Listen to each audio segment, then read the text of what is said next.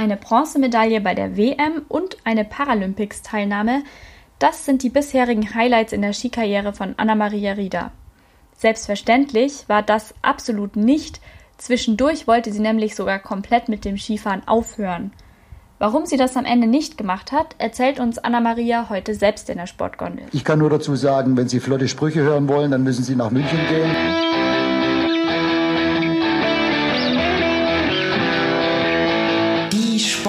Sportgondel.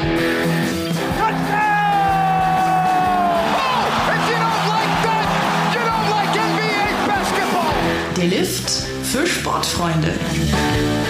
Fort der da oben, wie die gesenkte Sau, muss ich so sagen.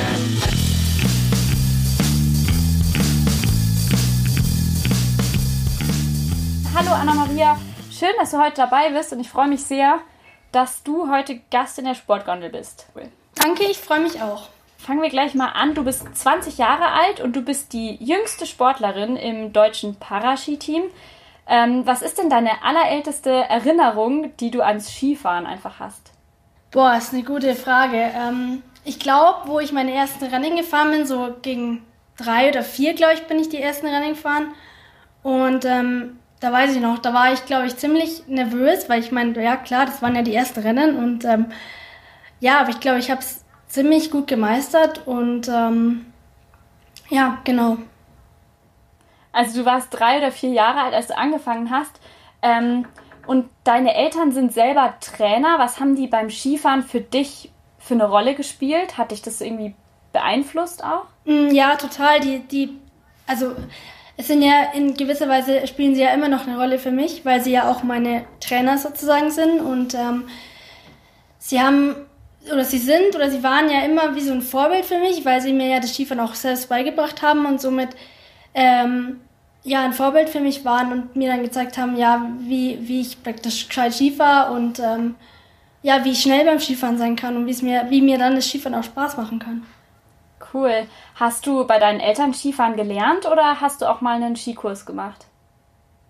Nein, ich habe ähm, tatsächlich keinen Skikurs gemacht. Ich habe es ganz allein bei meinen Eltern gelernt. Mein Papa hat mir das so gelernt, dass er mich praktisch mit einem, also mir einen Klettergurt in die Hüfte gebunden hat und ihm auch. Und er mir sozusagen mein Seil des Skifahren gelernt hat und mich immer praktisch abgelassen hat. Und ähm, ja, so konnte ich es dann auch irgendwann oder so habe ich es dann irgendwann auch gelernt. Sehr praktisch, wenn man das direkt von den Eltern in der Familie beigebracht bekommt. Cool. Ähm, dann bei den Schülerinnen bist du ja, ich sag jetzt mal, in der normalen Schülerklasse ähm, ganz regulär gestartet. Ähm, was, also wir kommen später nochmal drauf zu besprechen, ähm, inwiefern das für dich schwieriger war als jetzt für andere Skifahrer vielleicht. Ähm, aber was sind so deine Erinnerungen daran? Was ist dir vielleicht irgendein Rennen auch von deiner Schülerzeit besonders in Erinnerung geblieben? Ja, also meine Erinnerungen daran sind halt, dass ich ähm, hauptsächlich früher bei den Schülerinnen nur mitgefahren bin, weil es mir halt Spaß gemacht hat und weil ich gesagt habe, ja, mir macht das Rennenfahren, das Skifahren allgemein sehr viel Spaß.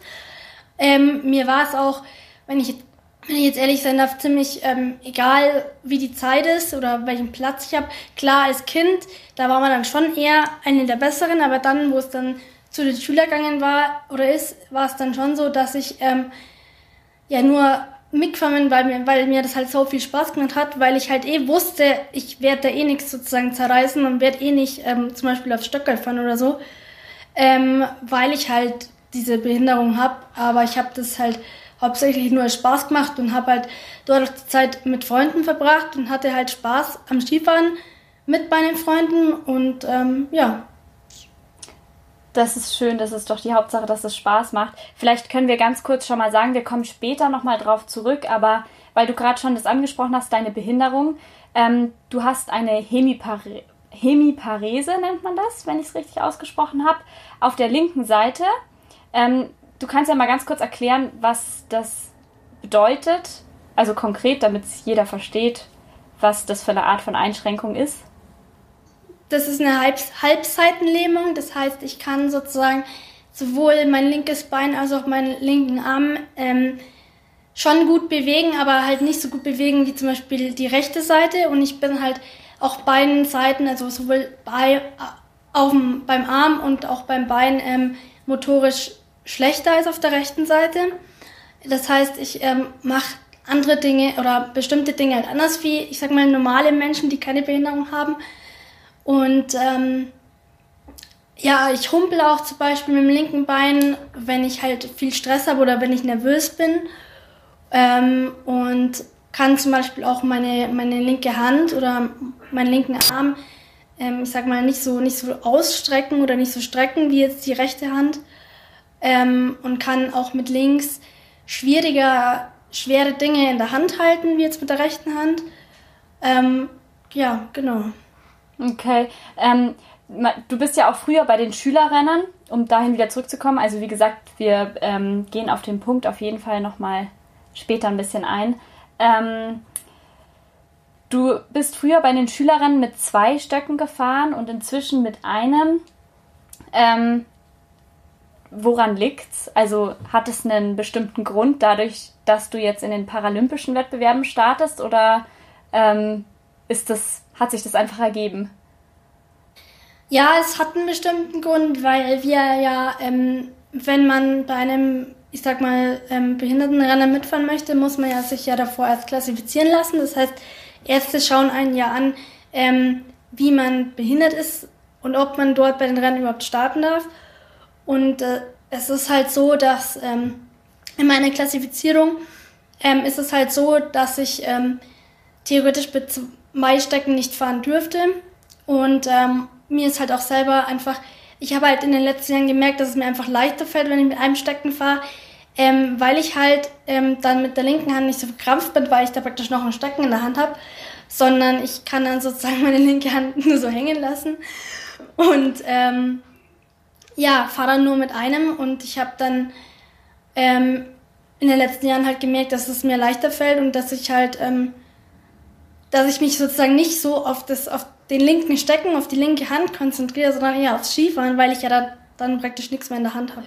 Du hast ja auf der kompletten linken Seite diese Lähmung. Konntest du den Stock überhaupt gescheit festhalten? Jein, also beim Anschieben und beim allgemeinen Skifahren schon, aber wenn ich jetzt zum Beispiel in die Hocke gegangen bin, dann ging das eher nicht, weil ich konnte sozusagen den Stecken ähm, mit meiner linken Hand nicht so eindrehen, damit ich dann praktisch gescheit in der Hocke, ähm, in einer Hockposition bin. Und das war immer ganz witzig, weil ich dann ähm, meinen Stecken so halbert hängen lassen habe. Und der ist dann immer am Boden so geschleift oder teilweise habe ich ihn dann noch verloren. Und wir haben ihn dann irgendwann noch mal ein bisschen festgetaped am, am Handschuh. Und ähm, ja, es war schon witzig, aber ähm, ich habe halt jetzt eh schon gemerkt, dass es halt einfacher für mich ja, ist, wenn ich jetzt. Das glaube ich, aber festtapen ist auch ähm, sehr konsequent. Ähm, meinst du, also jetzt, um, dass wir nochmal auf diese Schülerinnen zurückkommen, ähm, das ist ja doch eine ganze Zeit, die man äh, da als ähm, Schüler teilnehmen kann. Äh, meinst du, dass diese Erfahrungen dadurch, wir haben es ja jetzt gerade schon angesprochen, dass du da definitiv ähm, im Vergleich zu anderen äh, Startern benachteiligt warst körperlich? Ähm, hat dir das für deine spätere Karriere ähm, was genutzt? Meinst du, das hat dir geholfen in irgendeiner Form? Ich denke schon, weil ähm, es ist ja, ich, ich glaube schon, weil ich dann praktisch viel mehr, ich sag mal, Rennpraxis und viel mehr, ja, viel mehr Rennen gefahren bin davor schon.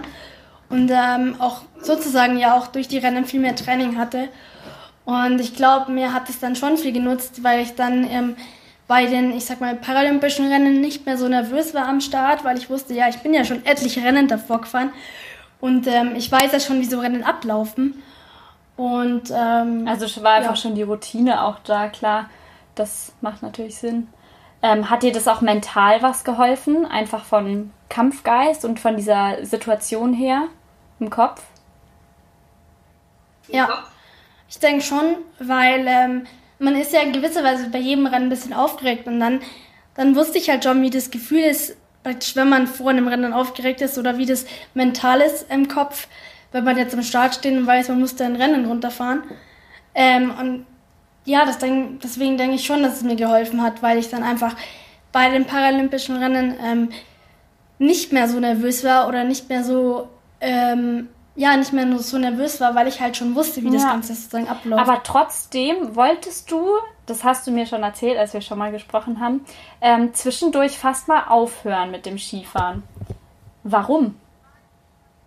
Ja, da war ich, ähm, ja, ich wollte dazwischen schon mal aufhören, weil da war ich so um 14, 15 und da, das waren ja gerade so die letzten Jahre der Schülerinnen und da war es halt bei mir so, dass ich ähm, einfach nicht mehr so oft zum Beispiel im Herbst oder im Frühjahr auf den Gletscher zum Skifahren gehen wollte, also trainieren gehen wollte, weil ich halt bei den Schülerinnen gemerkt habe, ja, ich ähm, fahre zwar Ski und mir macht es mega viel Spaß, ich habe da auch Zeit mit meinen Freunden, aber ich, ich, also meine Trainer sagen auch, ich fahre gut und ich fahre schnell und bin gut, aber ich kann, ich bin von der Zeit nicht da, wo jetzt zum Beispiel der Erstplatzierte war und das fand ich dann schon so ein bisschen komisch und habe gedacht, das kann doch nicht sein. Und dann habe ich auch in gewisser Weise so die Motivation und die Lust verloren, weil ich, ähm, weil wenn man jetzt, keine Ahnung, zehn Sekunden hinter dem Erstplatzierten weg ist, aber die Trainer sagen, du bist voll gut gefahren, dann, dann stimmt dir da irgendwas nicht.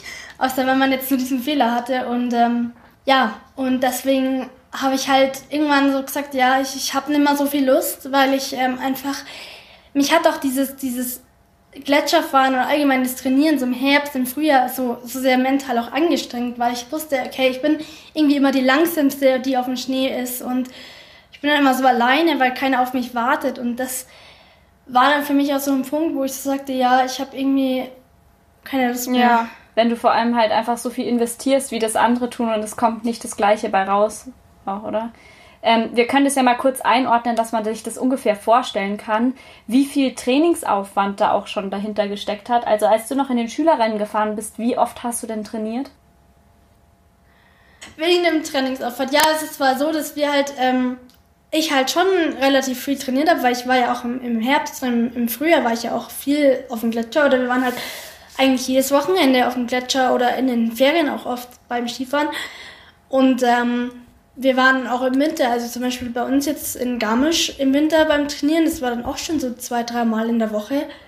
Und dann halt noch die Rennen am Wochenende und dann im Sommer auch noch Koordinationstraining. Ähm, es war vielleicht jetzt nicht so viel, wie ich jetzt trainiere, aber ich würde sagen, ich war schon relativ Und du warst viel. immer mit der Mannschaft von deinen Eltern unterwegs oder hattest du auch mal ein anderes Trainingsteam? Ich hatte äh, zwischenzeitlich auch mal andere Trainer. Ähm, aber das war nicht lang, weil wir dann relativ schnell gemerkt haben, wenn sie meine eigenen Trainer sind, dann, also meine eigenen Eltern sind und auch Trainer sind, dann ähm, kann ich doch eigentlich auch bei ihnen mittrainieren und deswegen habe ich dann eigentlich schon von Anfang an bei denen mittrainiert. Ja, cool, wenn das so gut funktioniert. Das ist ja auch nicht so selbstverständlich. ähm, jetzt können wir noch mal kurz drauf zurückkommen. Ich habe es ja vorher schon angekündigt. Ähm, du dadurch, dass du halbseitig gelähmt bist, wir können ja mal darauf eingehen, wie es überhaupt dazu kam, weil das ist ja von Geburt an. Ähm, du bist extrem früh auf die Welt gekommen und hast bei deiner Geburt, ich habe äh, gelesen, dass es nur 700 Gramm waren, was ja extrem wenig ist. Also ich habe mal nachgeschaut, der Durchschnitt ähm, von Neugeborenen in Deutschland ist bei 3,4 Kilo. Also dass man sich das mal vorstellen kann, was für ein unglaublich kleines Baby du warst. Ähm, also schon von klein auf kann man vielleicht sagen, dass dir der Kämpferinstinkt so ein bisschen in die Wiege gelegt wurde, würde ich fast behaupten, ähm, weil du dich da ja erstmal ins Leben kämpfen musstest. Und hattest du in deinem weiteren Leben, also so wo du dich noch dran erinnerst, hattest du mal Phasen, ähm, wo du dich von dieser halbseitigen Lähmung in irgendeiner Form hast selber runterziehen lassen? Ich würde sagen, eigentlich nicht. Nein, weil ich ähm, halt, also ich kann es auch sehr gut ähm, meinen Eltern verdanken, weil sie mir halt ähm, sozusagen das Ganze nicht so schlimm gemacht haben, wie es eigentlich ist, sage ich mal, weil sie halt viel auch von klein auf schon mit mir trainiert, trainiert haben, also auch schon als, als Baby und haben das halt sehr viel auch ähm, spielerisch gemacht und somit habe ich es halt nicht so wirklich zu spüren bekommen, dass ich praktisch eine Behinderung habe oder dass es so schlimm ist, weil sie halt dann einfach, ähm, ich weiß noch, die haben dann zum Beispiel teilweise gesagt, ja, wir spielen jetzt mit Lego-Steinchen und ich muss halt jetzt nur mit der linken Hand spielen. Und sie haben mir die rechte Hand weggebunden und es hat halt dann schon mal eine halbe Stunde gebraucht, bis ich das eine Lego-Steinchen auf das andere gesetzt habe. Aber ich hatte mega viel Spaß und es hat funktioniert. Und deswegen, deswegen würde ich sagen, dass es mich nicht runtergezogen hat, weil sie, also ich glaube, es liegt halt auch ziemlich an ihnen, weil sie mir es halt praktisch so beigebracht haben, dass sie sagen, okay, ich habe was, aber ich habe, ich kann viele Dinge machen, zwar vielleicht auch manche Dinge anders wie andere Menschen oder wie ich sag mal normale Menschen, ähm, aber ich kann sie machen und somit hatte ich dann auch immer Spaß an den Dingen, die ich gemacht habe, auch wenn ich sie anders gemacht habe und deswegen hat mich das eigentlich nie runtergezogen, nein. Das ist aber auch echt stark, wie viel du dann da einfach durch Üben auch gelernt hast. Also das finde ich jetzt gerade ziemlich beeindruckend, wenn du als Kind schon mit einer linken Hand, wo du einfach viel, viel weniger Gefühl drin hast, so kleine Lego-Steinchen aufeinandersetzen. Ich habe das gerade einfach so als Bild im Kopf. Ähm, nicht schlecht. Also das ist bestimmt, vor allem als Kind, tut man sich ja schon mit der, ich sag jetzt mal Malhand oder der Hand, mit der man sich mit allem leichter tut, ähm, ja, von Haus aus schon schwer, weil es einfach koordinative Sachen sind, die man noch lernen muss. Aber das ist ja echt Wahnsinn, dass du das trotz der Einschränkung auch mit der linken Hand so gut üben konntest. Stark. Ja, es war doch so, dass, ähm, dass sie auch gewisserweise ja üben mussten mit mir, weil sie ja wussten, wenn sie nicht üben, wird es praktisch immer schlechter. Und es ist jetzt halt heutzutage immer noch so, dass wenn ich sage, ich trainiere nicht oder ich dehne bestimmte Sachen nicht, dann könnte es ja sein, dass es irgendwann immer schlechter wird oder es verschlechtert. Und das wollten sie halt nicht. Und deswegen haben sie von Anfang an gesagt, ja, wir machen, wir dehnen, wir machen dies, wir machen Sport, damit es sich halt nicht verschlechtert, weil die Anzeichen waren halt äh, nicht gerade besonders gut. Wie meinst Und du das? Ähm, ja, es war halt zum Beispiel damals so, dass die Ärzte nach meiner Geburt ähm, gemeint haben, dass ich halt irgendwie ähm, nie richtig sprechen könnte oder nie richtig ähm, laufen könnte. Und das wollten halt meine Eltern nicht. Und deswegen haben wir gesagt, ja gut, dann trainieren wir halt jetzt so lange, bis ich es kann. Okay, krass. Also offensichtlich hat das ziemlich gut funktioniert. Hey, Wahnsinn. Ja. Das kann man sich irgendwie gar nicht vorstellen, wenn man dich jetzt so erzählen hört von allem Cool. Ähm, aber trotzdem, was bedeutet das jetzt für dich im Alltag, in alltäglichen Situationen? Wo merkst du das dann zum Beispiel, dass du ähm, eben doch eine halbseitige Lähmung hast? Ähm, ich mache halt bestimmte Dinge anders wie andere Menschen. Ich ähm, merke es zum Beispiel auch, ähm, wenn ich jetzt irgendwie joggen gehe oder, oder laufen gehe oder so, dass ich halt dann in gewisser Weise, ich sag mal, ein bisschen humpel oder äh, ja, mein, mein linkes Bein zieht sich, sag ich mal, nicht so nach vorne wie das rechte Bein, wenn man jetzt zum Beispiel läuft. Und ähm, ein banales, banales Beispiel hätte ich jetzt, wenn ich jetzt äh, beim Essen bin mit Messer und Gabel, dass ich halt dann, ähm, also ich meine, normale Menschen, glaube ich, nehmen ja die Gabel in die linke Hand und das Messer in die rechte Hand und ich bin halt so ein Mensch, ich halte die Gabel mit meiner linken Hand, aber ich dock praktisch so von oben drauf und hab die dann so von oben und weil ich kann halt diese normale Position, wie man Gabel hält, irgendwie nicht richtig halten mit der linken Hand. Und deswegen docke ich halt von oben drauf und schneide mein Brot oder was auch immer und lege dann das Messer weg und esse dann mit rechts. Also ein bisschen umständlich, aber es funktioniert. Also du weißt dir definitiv zu helfen. Ähm, aber spürst du jetzt auch, wenn du, also ich versuche mich gerade ein bisschen reinzufassen, ich glaube, das ist sehr schwierig als Außenstehender, aber kannst du das beschreiben, wie sich das anfühlt, wenn du in, auf einer Körperhälfte mehr Gefühl hast als auf der anderen? Es ist schwierig äh, zu beantworten, weil ich es ja nicht, nicht anders kenne, aber ähm, ja, ich, ich. Es ist zum Beispiel so, dass die linke Hand viel öfters immer viel kälter ist wie die rechte, weil ich ja mit rechts einfach viel mehr mache. Und halt, wo andere jetzt Menschen, sag ich mal, oder normale Menschen ihre beiden Hände benutzen, benutze ich halt zum Beispiel nur die rechte Hand. Und somit fließt ja dadurch ähm, auch viel weniger Blut wie zum Beispiel bei der rechten Hand. Und ähm, ja, die Frage ist wirklich ziemlich schwer zu beantworten, weil ich weil es halt selber nicht anders kenne. Und somit glaube ich, ist es ziemlich schwierig, es anderen Leuten zu beschreiben, wie es für mich ist. Ähm, ja, das ja. glaube ich. Aber es, ich glaube, man kann sich jetzt definitiv auch schon mal was drunter vorstellen. Und was man ziemlich deutlich jetzt gemerkt hat, ist auf jeden Fall, dass du dich in jeder Lebenssituation, sei es jetzt im Skifahren oder auch einfach in alltäglichen Dingen, wenn es ja ursprünglich hieß, du würdest niemals sprechen lernen oder laufen lernen, wovon du ja jetzt schon meilenweit, also viel, viel weiter bist. Das ist ja wirklich Wahnsinn. Und da, finde ich, sieht man ziemlich deutlich, ähm, wie viel Kampfgeist da irgendwie auch dahinter steckt. Klar, auch Übung und die Unterstützung von deinen Eltern, aber das ist schon sehr beeindruckend. Ähm, und das zeigt sich ja irgendwo auch wieder in deinem Skifahrerischen, wenn du in den Schülerrennen zwischendurch sogar mal aufhören wolltest. Wie kam es denn eigentlich dazu, dass du weitergefahren bist? Also, dass du dich nicht dazu entschlossen hast, das so einfach aufzugeben? Ich habe äh, tatsächlich durch Sochi, weil Sochi war ja 2014 und da gibt es ja immer praktisch die Olympics und dann einen Monat danach die Paralympics. Und ich habe äh, tatsächlich durch Sochi es entdeckt, weil ich habe ähm, mein damals oder mein jetziges Team damals im Fernsehen gesehen und wusste halt, also ich wusste irgendwie schon immer, dass ich ja praktisch anders bin wie andere Menschen oder eine Behinderung habe und habe die dann Skifahren gesehen und habe gedacht, die sind ja behindert und die können auch Skifahren und wenn die das können, dann kann ich das ja auch. Und ja, dann war es so, dass ich dann zu meinen Eltern hingegangen bin und gesagt habe, schaut's her, ich ähm, habe da was gesehen im Fernsehen, ich will das auch können und ich will da auch hin. Und die waren erstmal so, äh, okay, okay, okay, was, was ist das jetzt genau? Und ähm, ja, das ging aber dann, dann relativ schnell, weil wir haben dann ähm, durch Zufall haben wir dann mein jetziges Team mal im Kütai getroffen beim Skifahren. Und dann waren sie auch relativ schnell in Garmisch und da durfte ich dann sozusagen, ich sag mal, vorfahren, dass mein Trainer, also mein jetziger Trainer ja praktisch auch sieht, ähm, ob ich überhaupt eine Behinderung habe, weil ich meine, das könnte ja theoretisch jeder sagen, vor allem ich bin damals halt mit zwei Stecken an ihm vorbeigefahren und das hat halt ausgeschaut wie ein normaler Mensch, sag ich mal, wie so ein normaler Skifahrer. Und deswegen ähm, musste ich halt vor ihm, ich sag mal, vorfahren, dass er halt sieht, ja, okay, sie ist behindert und sie will da wirklich mitfahren. Und er hat dann auch was gesehen.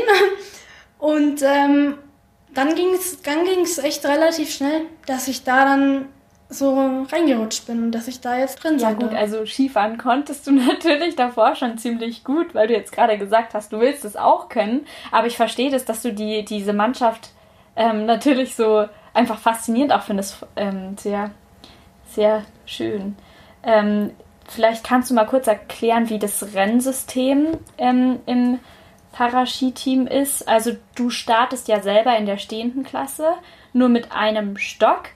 Ähm, wie wird das unterteilt und gegen wen fährst du dann in den Rennen?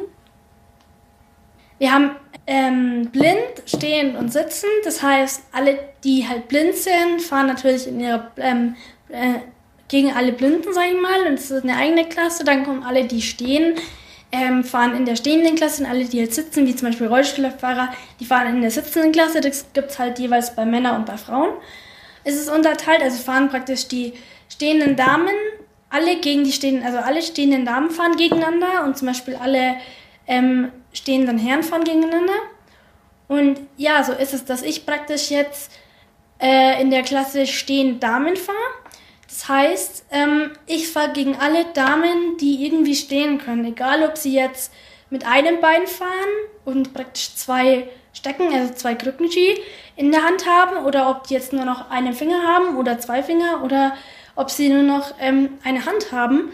Die sind ja, die können ja in gewisser Weise alle stehen und deswegen fahre ich gegen die alle. Ähm, ja, genau.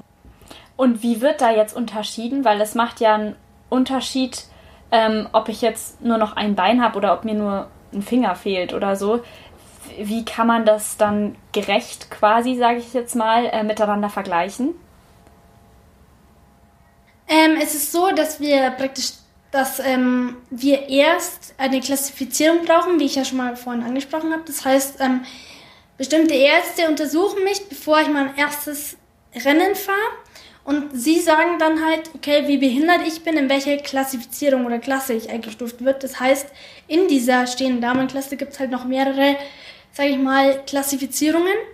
Das heißt, ähm, dass je nachdem, wie behindert man ist, umso mehr ähm, Zeit bekommt man. Das heißt, da läuft sozusagen die Zeit dann bei mir ähm, langsamer, genau. Ah, okay. Und wo bist du da ungefähr eingeordnet? Also kannst du das so vergleichen, vielleicht mit anderen Athleten, die da auch fahren, wenn du dazu sagst, ähm, was die für eine Art von Einschränkung haben, dass man sich das ungefähr vorstellen kann? Bei mir heißt es jetzt, also in welcher Klassifizierung ich heiß äh, oder ich bin, das heißt ähm, LW91, das heißt, ähm, das ist sozusagen die beste Klassifizierung in der Klasse stehen Damen. Und wenn ich das jetzt vergleichen müsste, ähm, eine Teamkollegin von mir, die hat zum Beispiel nur noch eine Hand, also die hat praktisch, bei den Beinen ist sie, sage ich mal, gesund und somit fährt sie mit Echtzeit und bei ihr ist praktisch 100 Prozent. Das heißt, ähm, bei ihr gibt es keinen Zeitzuschlag, weil sie ja sozusagen nur noch eine Hand ab, hat und mit den Beinen äh, nirgendwo behindert ist und somit ähm, sie theoretisch normal Skifahren kann.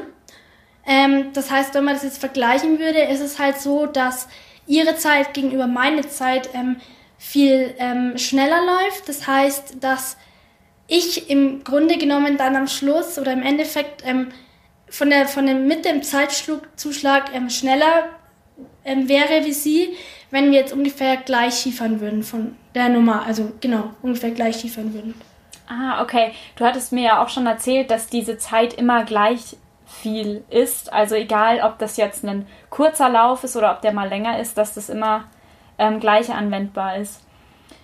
Ähm, tust du dir bei einer Kurve leichter und bei einer schwerer oder wie ist es, wenn du auf der linken Seite ähm, nicht so viel Gefühl hast oder gar kein Gefühl hast ähm, im Vergleich zur rechten Seite? Ähm, ja, tatsächlich.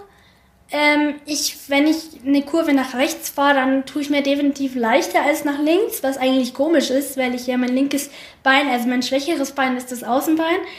Wobei ich, ähm, wenn ich nach rechts fahre, ähm, ich dadurch, dass mein rechtes Bein ja das Innenbein ist, ich ähm, einfach viel mehr, dadurch, dass ich ja da viel mehr Gefühl habe, einfach viel mehr zum, zum Schnee reindrücken kann und somit viel schärfer die Kurve fahren kann, wie wenn ich jetzt nach links fahre, weil wenn ich nach links fahre, ist ja mein linkes Bein ähm, das Innenbein und ich kann sozusagen mein linkes Bein nicht so wie das rechte Bein Richtung Schnee reindrücken und das behindert mich sozusagen in dieser Kurve immer ein bisschen.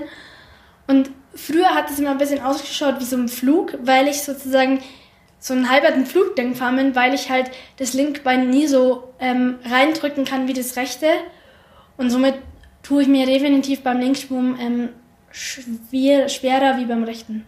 Also eigentlich fast ungewöhnlich. Also fährst du im Endeffekt bei der Kurve nach rechts mehr oder weniger auf dem Innenski, oder? Ja, genau.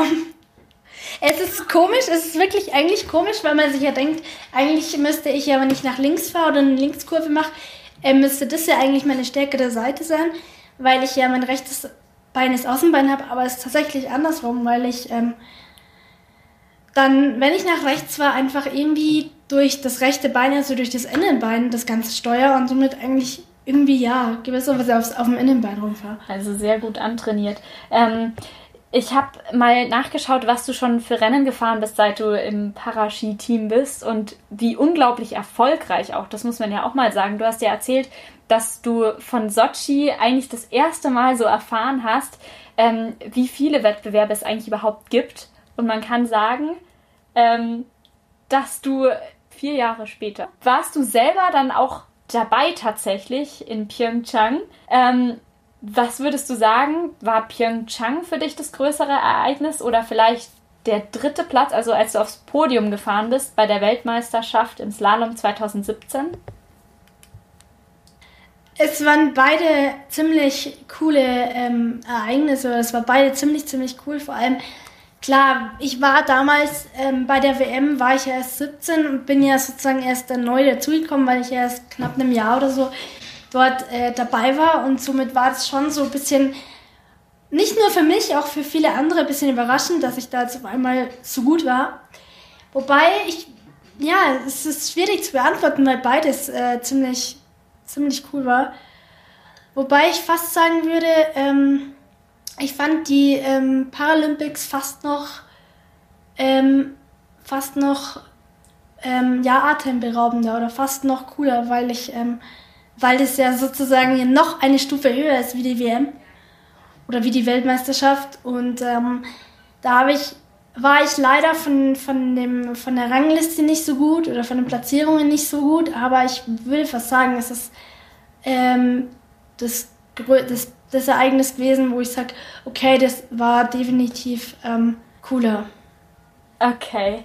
Ähm, wie war das für dich, als du Bescheid bekommen hast, dass du in Pyeongchang an den Start gehen darfst? Weil das war ja nicht von Anfang an total eindeutig. Du hattest ja auch noch gar nicht so viel ähm, Zeit vorher im Paraski-Team zu trainieren. Wie hast du das geschafft und erinnerst du dich vielleicht sogar noch dran, wann und wie du ähm, von deiner Quali erfahren hast? Ja, es war so, wir hatten ähm, 2017 dann noch im Dezember Rennen im Kütai und ich habe dadurch, dass ich halt da praktisch ähm, mehrmals auf Podest gefahren bin, mir sozusagen die Quali erfahren ähm, für die Paralympics, weil es war halt noch nicht sicher, weil ich halt nicht so eine große, ich sag mal, Medaillenhoffnung war, weil ich ähm, halt nicht alle Disziplinen gefahren bin und ähm, halt auch noch zu jung war. Deswegen ich halt oder man halt einfach gesagt hat, ja, man weiß ja noch nicht, ob ich mit darf. Welche, welche nicht. Disziplinen fährst du denn? Vielleicht können wir das noch kurz erklären, weil du gerade gesagt hast, du fährst nicht alle. Ich ähm, fahre ähm, bis jetzt nur Slalom und Riesenslalom, weil es in den letzten Jahren halt einfach, ich wollte einfach erstmal einsteigen und ich kann ja gleich nicht mit allen Disziplinen einsteigen. Wobei ich ähm, dieses Jahr mit Supercom in Super-G, also mit dem Speed-Bereich noch anfangen werde oder im Speed-Bereich. Also erweiterst du deine, deine Disziplin. Ähm, und jetzt zurück zu Pyeongchang. Also du hattest nicht so gute ähm, Voraussetzungen, weil du eben nur in be den beiden Disziplinen, also Slalom und Riesenslalom, an den Start gegangen wärst. Genau, und es war halt auch so, dass ich einfach noch sehr jung war und ich bin da gerade erst 18 geworden. Also es war ein Monat, nachdem ich 18 geworden bin.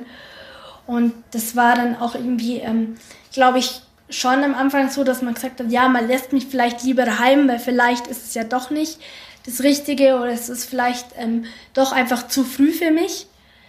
Aber man hat mich ja dann glücklicherweise doch mitgenommen und ich glaube, ähm, die Erfahrung war es definitiv wert, weil ich habe daraus auch ziemlich viel ähm, lernen können.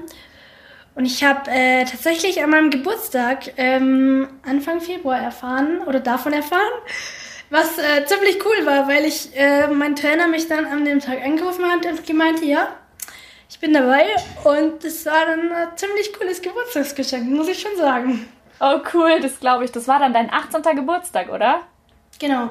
Wie cool. Das ist äh, natürlich ein, ein Geburtstagsgeschenk zum 18. Geburtstag, was du wahrscheinlich nie wieder vergessen wirst. Ja. Erinnerst du dich noch an ein Rennen in Pyeongchang? Und kannst uns da mal so ein bisschen mitnehmen, wie das äh, für dich so abgelaufen ist, so ein Renntag? Ja, ähm, ich kann zum Beispiel den ähm, Riesenslalom oder auch den Slalom ähm, erzählen. Es war so, vor allem beim Slalom, das war für mich das letzte Rennen in Pyeongchang. Das war dann doch in der zweiten Woche von Pyeongchang und es war so, dass, das weiß ich noch, wir mussten extrem früh aufstehen. Also ich bin, glaube ich, um halb fünf oder wann aufgestanden, weil es an dem Tag, glaube ich, ähm, relativ auch weich werden sollte und warm werden sollte. Und es war allgemein sehr stressig irgendwie, weil irgendwie jeder von dir was wollte und ähm, du musstest irgendwie dann durch auch mal zur Dopingkontrolle und mal wieder dahin und dorthin. Und es war, man hatte irgendwie kaum, kaum Zeit für sich, weil dann musstest du so früh aufstehen, dann kamst du an den Hang und weil es war nämlich so, weil wir mussten noch zum Hang fahren. Also wir haben nicht direkt am Hang gewohnt, sondern wir mussten noch eine Zeit lang zum Hang fahren.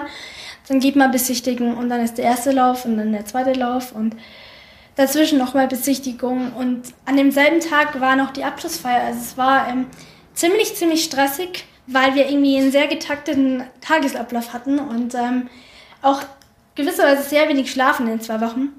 Aber trotzdem eine ziemlich coole Erfahrung. Ähm, du hast ja jetzt auch dieses Jahr dein Abi gemacht und damit die Schule auch beendet. Und jetzt ist Corona natürlich das äh, omnipräsente Thema. Das macht vor eurer äh, Paraski-Teamgruppe natürlich auch keinen Halt. Ähm, wie sieht denn deine Planung jetzt aus für die nächsten Monate, fürs nächste Jahr, deine Skikarriere, wie auch immer? Ähm, es ist so, dass ja leider auch Corona nicht vor uns Halt macht und ähm, wir waren zum Beispiel auch ähm, letzte Woche noch beim Skifahren, aber wir sind gerade im Moment ist es ein bisschen ungewiss, wann wir das nächste Mal wieder dürfen, weil wegen Corona halt. Aber ich habe ja zum Glück noch ähm, praktisch meine Eltern, also Heimtrainer, also mit denen könnte ich auch noch Skifahren, was eigentlich ziemlich gut ist, weil ich dann gewisserweise, ich würde nicht sagen, einen Vorteil habe, aber ähm, ja, weil ich meine Trainingstage auf dem Schnee sind sozusagen immer gut. Und ähm, ja, wir haben Rennen, die sind noch geplant, wobei keiner weiß, ob sie stattfinden wird oder, oder nicht. Ich meine, ich werde natürlich so trainieren, dass ich sage, es werden hoffentlich Rennen diese Saison stattfinden, weil sonst ist es ja irgendwie auch blöd, wenn man die ganze Saison nur trainiert. Deswegen werde ich mich oder bereite ich mich halt jetzt so vor, dass ich sage, okay, wir haben bald Rennen im Dezember. Ob die dann stattfinden, ist noch ungewiss. Aber ich will jetzt da nicht ähm, den Kopf hängen lassen und sagen, okay, ich kann jetzt lockerer machen praktisch, weil wir ja eh keine Rennen haben, sondern ich mache so weiter wie bisher und ähm, es wird dann am Schluss schon hoffentlich irgendwas rauskommen. Wie trainierst du mit deinen Eltern? Meinst du damit jetzt ähm, Training äh, auf der Piste oder geht es auch um so Kondi-Koordinationstrainingseinheiten? Es geht um beides tatsächlich. Ich bin ja, ähm, da sie ja in beiden Dingen meine Trainer sind, ähm, trainieren wir beides und trainieren wir halt sowohl auch auf dem Schnee, wie zum Beispiel auch heute, ähm, oder auch daheim oder auch im USP in Garmisch ähm, Koordinationstraining. Also sie machen beides mit mir, was ich ähm, sehr schätze und was ich, worüber ich sehr glücklich bin. Also gehst du auf jeden Fall mit den besten Voraussetzungen an die hoffentlich äh, stattfindende Skirennsaison. Ähm, ja. Da wünsche ich dir auf jeden Fall schon mal sehr viel Glück und hoffe, drücke die Daumen, dass ähm, die Rennen auch stattfinden können, weil es wäre natürlich sonst sehr schade. Ähm, genau, alles Gute für die Vorbereitungssaison und vielen Dank, dass du dir die Zeit genommen hast und uns ein bisschen in deinen Skikarrierealltag mit reingenommen hast. Danke dir. Danke auch. Das hat mich sehr gefreut und ich fand es ziemlich cool und spannend. Die Sportgondel. Hinblick, egal, immer ein Hinblick auf was? Was soll das? Was wollen wir hinblicken? Auch ein Hinblick auf dieses Interview.